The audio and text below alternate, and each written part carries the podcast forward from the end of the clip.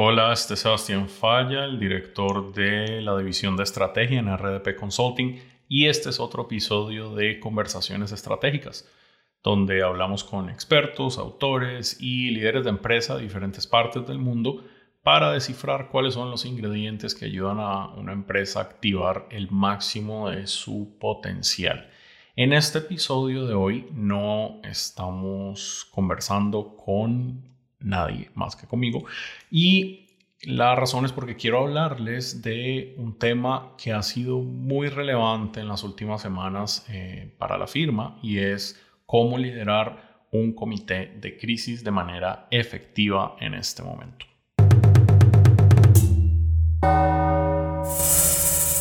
Ok, comité de crisis es obviamente una herramienta muy relevante en este momento y de hecho desde la firma hemos visto a todos nuestros clientes y a muchas empresas de la región eh, crear comités de crisis eh, rápidamente. Y en, y en, esta semana, de hecho, lanzamos un pequeño video en el que yo hablo de los, las principales recomendaciones para poder liderar efectivamente un comité de crisis.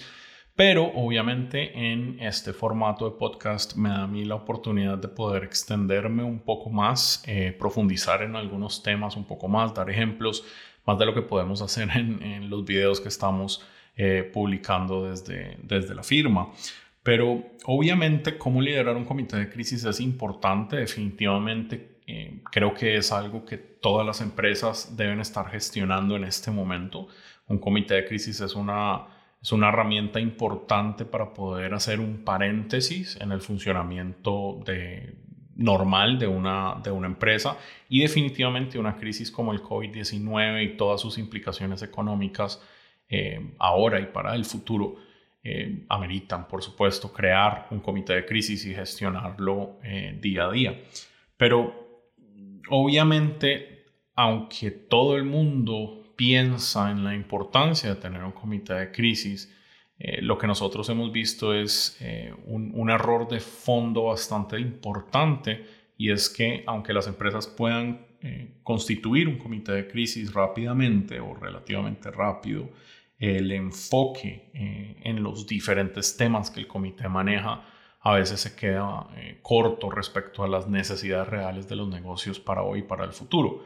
Los comités de crisis normalmente eh, se concentra mucho en reducción de gastos, eh, que obviamente es importante, pero eh, es insuficiente definitivamente. Y em, aquí básicamente lo que hemos visto es un cambio en el comportamiento de las empresas a medida que hemos avanzado en, en esta crisis del COVID-19. Al principio las empresas no teníamos muy claro cuánto tiempo iba a tomar a tomar a la región lidiar con, este, con esta pandemia y básicamente la mayoría de las acciones que se tomaron tácticas en su momento eh, reflejaban un panorama de mucha incertidumbre en el que tal vez las empresas pensábamos que iba a tomarnos eh, un, par de meses de pronto eh, enfrentar este problema. Pero ya en este momento estamos dándonos cuenta de que este es un problema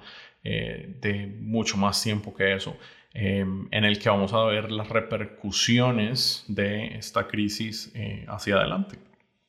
Así que cuando hablamos de cómo liderar un comité de crisis de forma efectiva y cómo liderar a las empresas más allá de la crisis, es importante eh, verlo desde diferentes ángulos. Primero, la configuración del comité de crisis.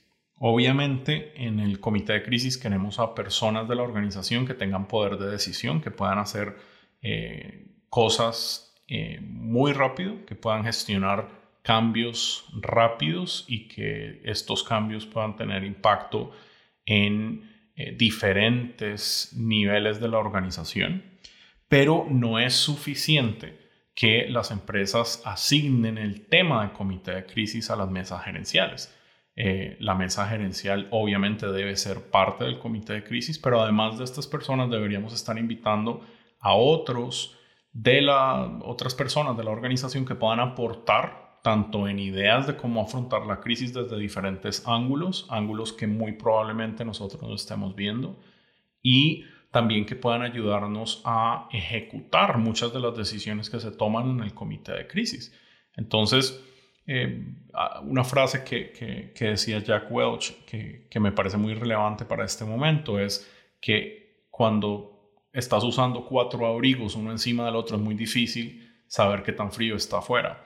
Y precisamente ese es el punto de cómo nosotros constituimos este comité de crisis en este momento. La mesa gerencial tiene en ocasiones una visión muy restringida respecto a los cambios más inmediatos que se dan a partir de la crisis y ese termómetro tal vez más, em, un poco más afinado puede estar en otras partes de la organización y en otros niveles de la jerarquía de la organización que hay que buscarlos para poder incluir todo ese input dentro del comité de crisis. El segundo punto es eh, la mentalidad del comité de crisis. Eh, y yo he hablado de esto con, con, la mayoría de los clientes en, la firma que acompañamos en sus juntas directivas y mesas gerenciales. Somos seres humanos y las juntas directivas y las mesas gerenciales en las empresas están compuestos por seres humanos. Suena obvio, pero a veces en el contexto de los negocios nos olvidamos muy rápido de este hecho tan relevante. Al ser seres humanos tenemos miedos, eh, tenemos muchísima incertidumbre, tenemos eh, miedos eh, a nivel profesional, pero también a nivel personal. Y todos estos temores y toda esta locura que estamos pasando en el momento frente a la crisis del COVID-19 afecta, por supuesto, la manera en la que nosotros tomamos decisiones. Así que es importante que en el comité de crisis se pueda, em, se pueda reconocer ese sentimiento y esas emociones de los individuos del comité de crisis. Entonces es importante el diálogo, a un nivel más allá del profesional. Em, el equipo del comité de crisis está eh, ayudando a que la organización pueda lidiar con, con, un momento muy difícil, pero también deberíamos verlo como una oportunidad para todos nosotros lidiar con la crisis a nivel profesional y ese apoyo entre diferentes personas es definitivamente muy, muy relevante.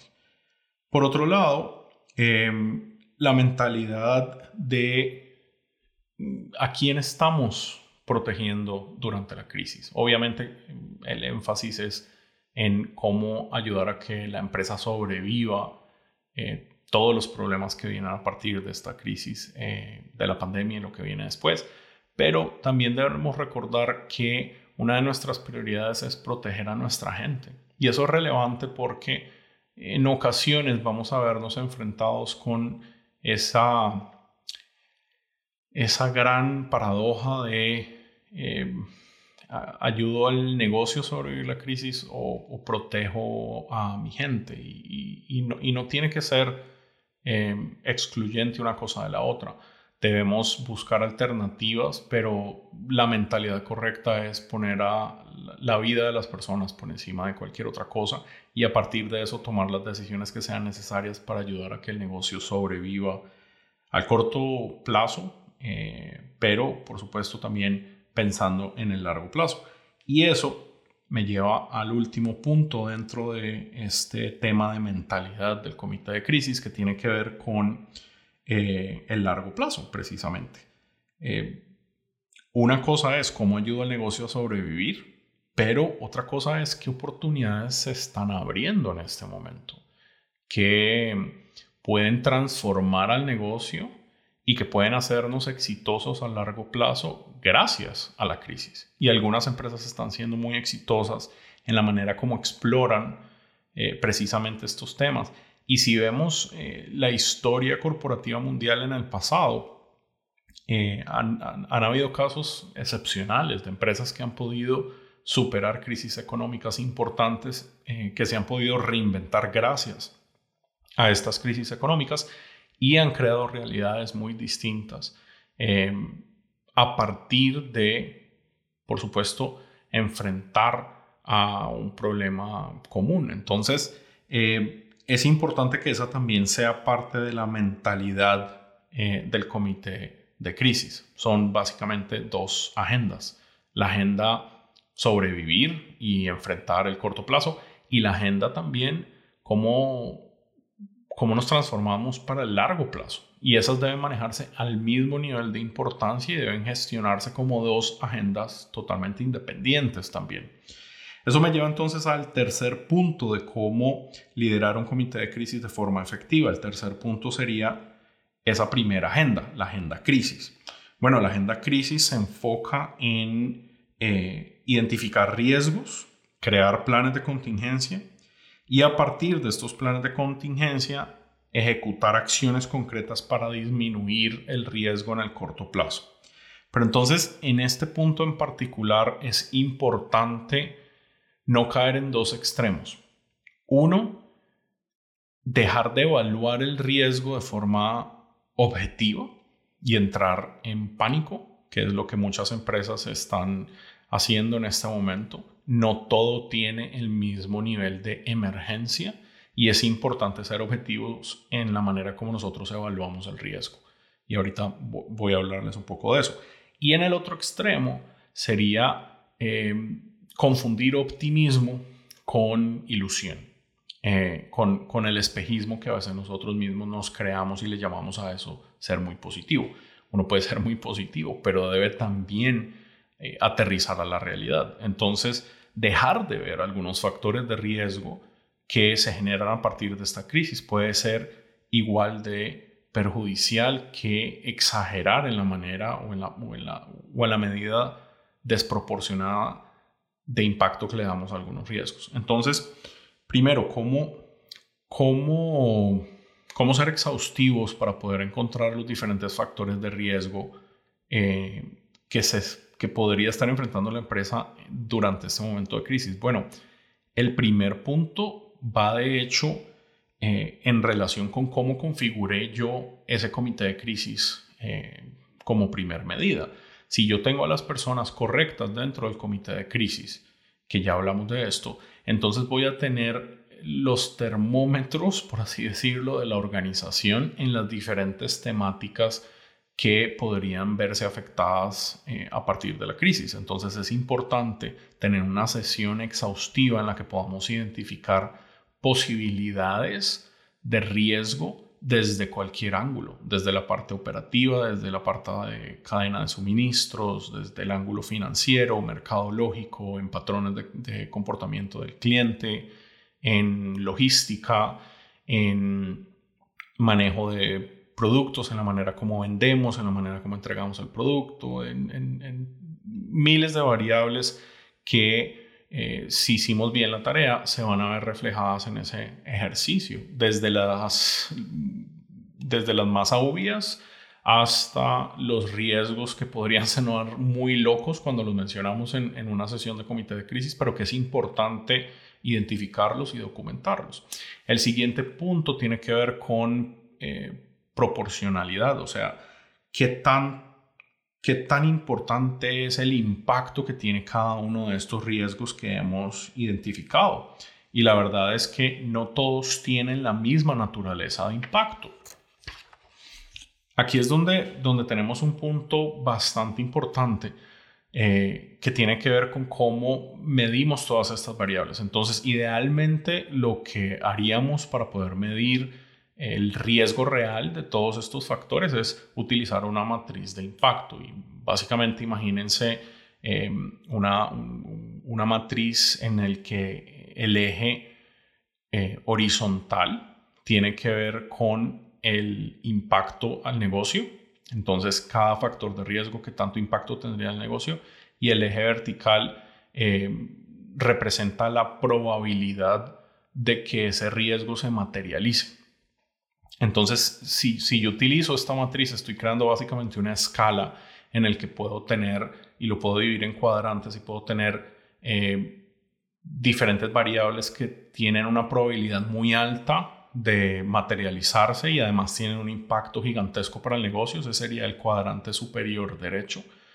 Pero también tengo las que en el cuadrante inferior izquierdo son eh, factores de riesgo que tienen muy pocas probabilidades de materializarse y además el impacto sería muy bajo para el negocio. Esto solamente con hacer esta distinción nos da eh, un manejo muy, muy objetivo de de, cuál es el impacto real entre diferentes variables. Y eso nos va a ayudar también a asignar recursos para poder enfrentar em, estos factores de riesgo, crear planes de contingencia y ejecutar acciones para reducir el riesgo. Entonces estos eh, son, por supuesto, puntos muy importantes. Y el siguiente a este sería a cada uno de esos factores de riesgo que tienen alto impacto y, alta posibilidad de materializarse, ¿cuál es el plan de contingencia? ¿Cómo podemos nosotros crear diferentes escenarios para enfrentar estos factores de riesgo? ¿Cómo los traduzco en acciones concretas y cómo asigno esas acciones a responsables específicos dentro del comité de crisis que van a ejecutarlas o que van a supervisar su ejecución de manera directa? Esto es muy importante porque a partir de este ejercicio se va creando precisamente ese punto de una agenda de crisis. Después, hablemos del cuarto elemento para liderar un comité de crisis de manera efectiva, que tiene que ver con la agenda de estrategia. Ya, abrimos, ya hablamos de la agenda de crisis y esta ahora es la agenda de estrategia, que como lo mencioné anteriormente, son dos agendas independientes que se deben manejar con el mismo nivel de importancia, pero también se deben gestionar de forma eh, independiente. En la agenda de estrategia estamos pensando, estamos pensando un poco en qué, oportunidades nacen a partir de la crisis eh, para nosotros transformarnos, pensar de una manera diferente en nuestro negocio y dibujar un, un futuro alterno. Y esto es lo que básicamente la crisis está haciendo para muchas empresas, está dibujando un futuro alterno. Ahora, obviamente hay muchas empresas que en este momento podrían estar diciendo como, bueno, pero es que a mí, o sea, se me, me cerraron la llave del agua por completo, o sea, ya no estoy teniendo eh, clientes del todo, las ventas eh, pararon y se, y se pusieron en cero. Y sí, claro, hay muchas industrias que se están viendo afectadas de esa manera y les puedo decir que en, la cartera de clientes de la firma tenemos una gama bastante amplia de, negocios que están en diferentes industrias, desde las que parece que no hubiese crisis porque continúa el negocio eh, como si nada hubiese pasado, hasta las que están, por ejemplo, en la industria del turismo, que que, se detuvieron por completo. Eh, y, claro, es, es, muy diferente cómo yo veo oportunidades en esa gama tan amplia de situaciones empresariales frente a la crisis. Y yo diría que aquellas empresas que se detuvo el negocio por completo, si es razonable pensar en que pueden sobrevivir a esta crisis por el tiempo que se esté proyectando hacia adelante entonces deberían estar haciendo muchos esfuerzos en este momento para acercarse al cliente, mantenerse eh, cercano al cliente en preparación a esa situación de futuro. Entonces, para la industria de turismo, eso puede significar eh, estar hablando de planes de turismo a largo plazo y estar vendiendo eh, bonos de turismo canjeables en una fecha futura y poder estar hablando de de cómo planificar tus vacaciones post-COVID-19. Son diferentes formas y, pueden ser no las mejores ideas en este momento. Estoy seguro que ustedes pueden tener eh, muchísimas ideas para sus propios negocios si piensan principalmente en cómo me mantengo cerca a mi cliente. Y es que muchas empresas, a partir de la crisis, tornaron su mirada hacia adentro, cómo reduzco gastos, y se olvidaron del cliente. Y lo que pasa es que después de la crisis, eh, ese cliente si no, está, si no está ahí, ahí sí que no hay forma de sobrevivir a esta crisis. Entonces, ese, ese sería el primer eh, elemento. Pensar en cómo me mantengo cerca al cliente. Y el cliente, como cualquier estrategia del siglo XXI, es el centro de cualquier posibilidad de transformación para un negocio. Entonces, tengo que estar pensando en cómo cambia el comportamiento del cliente. Y a partir de esto, ¿qué necesito entonces adaptar en mi producto, mi servicio? La manera como lo produzco, la manera como lo vendo, cómo lo entrego o cómo el cliente lo consume al final. Y aquí hay ejemplos maravillosos que hemos visto en diferentes industrias, pero pensemos solamente en las implicaciones que esta crisis puede tener en la economía en general. Muchísimas personas están trabajando desde su casa, están reduciendo el gasto, pero están empezando a cambiar el comportamiento de sus patrones de consumo de maneras que tal vez eh, estén aquí para quedarse. Em, y les puedo hablar de, nuestro caso particular en, en, RDP Consulting como firma consultora. Em, en este momento todos estamos con un protocolo bastante fuerte de, de, seguridad para, para, todos los miembros de la firma y estamos trabajando desde nuestras casas eh, en modalidades que aunque ya habíamos explorado en diferentes medidas en el pasado, jamás a este nivel tan extremo. Y obviamente nos hace pensar muy detenidamente si después de la crisis es necesario tener espacios de oficina amplios, si es necesario em, muchas de las sesiones que tenemos con los clientes tenerlas en físico o si, si de hecho son reemplazables a un espacio virtual tan efectivo como lo estamos manejando en este momento. Y es que la transición ha sido fantástica. Bueno, a muchas eh, empresas les está sucediendo lo mismo y eso va a tener implicaciones importantes en las dinámicas en el mercado. Estamos pidiendo em, comida a domicilio, estamos pidiendo muchas otras cosas aparte de comida a domicilio y las empresas están teniendo que adaptar. Pero además de eso también estamos pensando distinto en la manera como nosotros eh, gastamos dinero en ciertas categorías eh, que tal vez después de la crisis eh, vayamos a repensar. Entonces, todas las empresas deberían estar analizando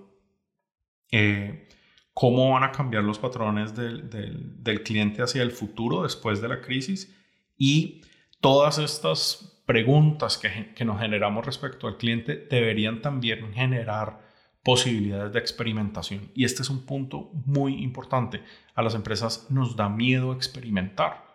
Y en este momento tenemos que crear experimentos rápidos. Tenemos que poder ofrecer diferentes variaciones de nuestros productos y servicios. Y las empresas a veces creen que para hacer un experimento necesito poder llegar hasta el último nivel de perfección y, lanzarlo al mercado de forma amplia. Hay experimentos que, que no requieren esto. Experimentos que podemos hacer a pequeña escala, que podemos hacer con un segmento de nuestros clientes pequeños solamente para testear un producto, un servicio o la manera como, como agregamos valor a ese cliente en, en una pequeña muestra. Y esto es un ejercicio que podemos repetir mil veces hasta que encontremos diferentes variables que podrían ser favorables para redibujar la empresa en el futuro. Ahora, el quinto punto o el quinto elemento de cómo liderar un comité de crisis de manera efectiva es el tema de rendición de cuentas. En este punto ya tenemos dos agendas independientes que ahora hay que gestionar y por supuesto cada una de ellas debe generar acciones concretas y cada acción debe llevarse a cabo por un responsable específico dentro del comité de crisis. Esto es muy importante y es parte de cómo logramos que el comité de crisis sea efectivo y es esa, esa cadencia en ejecución y rendición de cuentas que se va generando semana a semana. En cada sesión del comité de crisis debemos tener una, una agenda de seguimiento muy, eh, muy clara para que cada individuo pueda dar un reporte de cualquier avance que tenga en, en estas dos agendas. Y eh, ese, ese reporte debe darse así el avance sea milimétrico y eso es muy relevante. Aquí hay eh, una necesidad de apoyarse entre todos los miembros del comité de crisis para asegurarnos de que nos movemos hacia adelante, pero también tiene que haber cierto, cierta presión y obviamente un sentimiento de mucha urgencia para asegurarnos de que ambas agendas se mueven hacia adelante y, ambas tienen que eh, vivirse al mismo nivel de importancia y verse como dos agendas independientes. Nosotros eh, recomendamos, de hecho, tener eh, sesiones eh, distintas para la agenda de crisis y la agenda de estrategia a corto plazo. Y esto puede permitir a las empresas, de hecho, trabajar en ambos temas de una forma más efectiva. La razón es porque cuando estamos en el comité, en la agenda de crisis, Estamos pensando mucho en el corto plazo y en medidas más que todo tácticas. Cuando estamos en el comité de crisis, pero más enfocado en la agenda estratégica de corto plazo, eh, pensamos de formas distintas, pensamos un poquito más adelante de los problemas y los incendios que estamos apagando día, día a día. Así que esa es una, una recomendación bastante importante para poder gestionarlo. Ahora, eh, es, es, importante que en estas sesiones eh, las utilicemos no solamente para reportar avances, sino también para discutir alternativas o discutir también cambios que se estén dando en el entorno. Recordemos que a medida que avanza la cuarentena y a medida que avanza la situación económica que resulta de esta cuarentena, em, las cosas cambian muy rápido y cambian también los diferentes instrumentos que se abren como posibilidad en banca o desde el gobierno o desde instituciones internacionales y todo esto debe considerarse en el comité de crisis para poder nosotros hacer los ajustes que sean necesarios y aprovechar oportunidades en el momento en el que salen. Em, esos son básicamente los, los cinco elementos principales para liderar un comité de crisis de forma efectiva.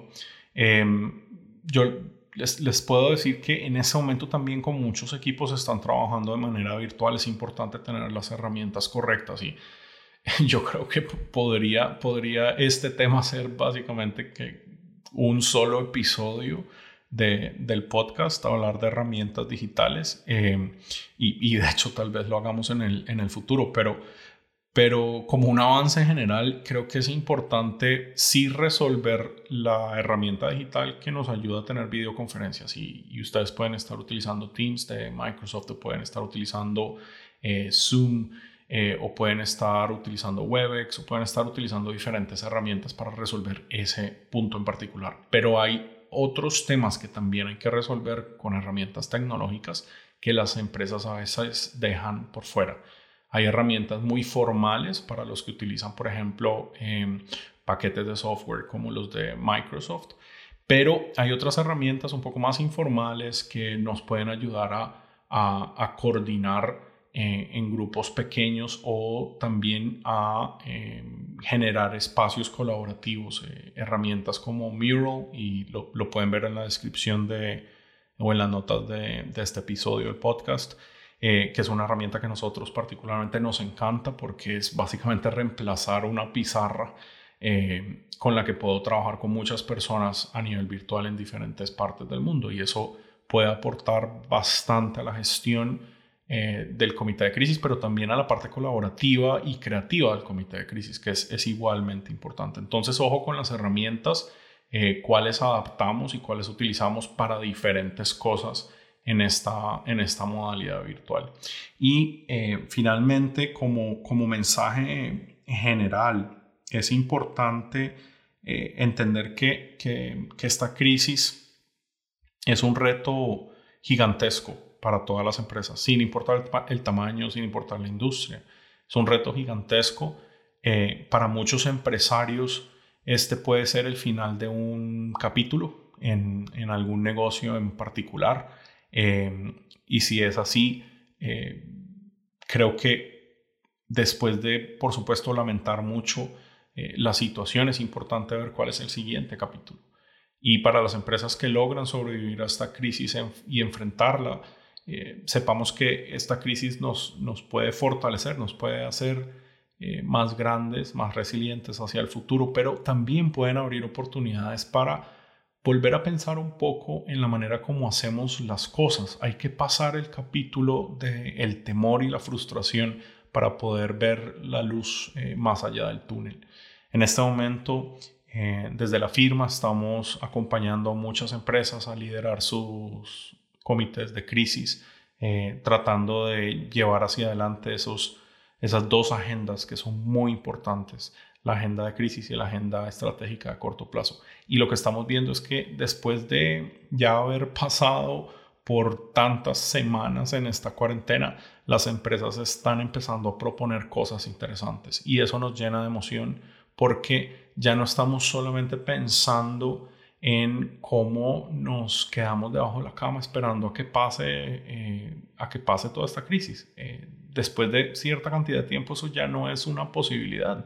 Tenemos que buscar alternativas para, para sobrevivir eh, y para poder redefinir lo que vamos a hacer como empresa hacia el futuro. Así que en general creo que debe haber una mentalidad aguerrida detrás de un comité de crisis y detrás de una empresa que que esté navegando esta situación.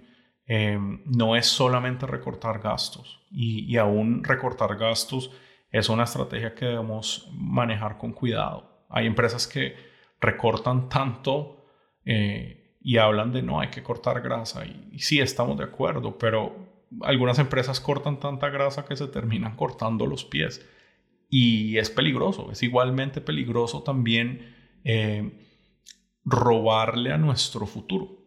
Y hay que, hay que tener cuidado y saber también en qué cosas podemos invertir en este momento. Y algo que les puedo decir como mensaje general, sin importar en qué industria estén, cualquier cosa que tenga que invertir, que tenga que ver con invertir en la relación con sus clientes y en la manera en la que ustedes puedan generar valor para ellos ahora y después de la crisis, ese es el tipo de inversión que los va a hacer sobrevivir y además sobresalir. De nuevo, mi nombre es Sebastián Falla, director de estrategia en RDP Consulting y esto es Conversaciones Estratégicas. Hasta la próxima.